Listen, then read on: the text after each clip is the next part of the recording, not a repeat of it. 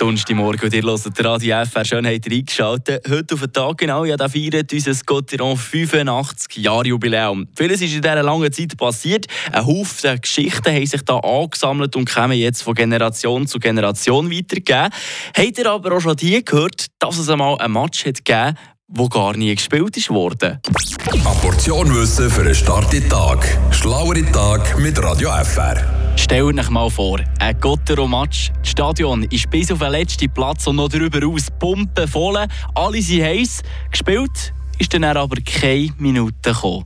Wie das Ganze dazu mal ist in der Unterstadt abgelaufen, das erzählt uns der ehemalige Spieler, der Köbulödi. Ja, genau, das war ein Spiel gegen Davos. Und Davos hat eine längere Reise da für, den, für Davos bis in, die Augustinereinspann. Und Jeff Pandura, das war unser Ausländer, der den Lüssi ersetzt hat. Und der hat eine, eine schlechte Situation in Davos gegen den Tisfair. Wo hat man gesagt, komm nicht auf Freiburg, wegen besteht.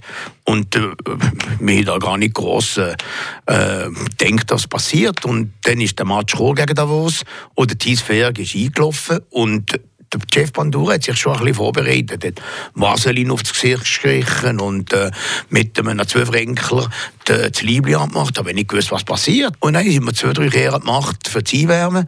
Und dann ist es losgegangen. Auf einmal hat der Chef den Disfair gepackt, hat ihn zusammengemöbelt und, äh, und dann sind alle drauf. Und äh, das Publikum war dann noch schon im Stadion, gewesen, die 5000. Und, äh, und dann ist der Schiedsrichter gesehen, alle beide Mannschaften in Garderobe. Und äh, Nein, hätte der Gaston eigentlich wollen, den Gagnon einsetzen statt den Chef Bandura, oder?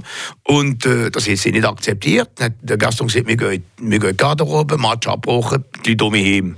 Und dann haben wir natürlich 5 0 Vorfe verloren. Aber man so Anekdoten, 5000 Leute haben mit Shin schon gewusst, was passiert.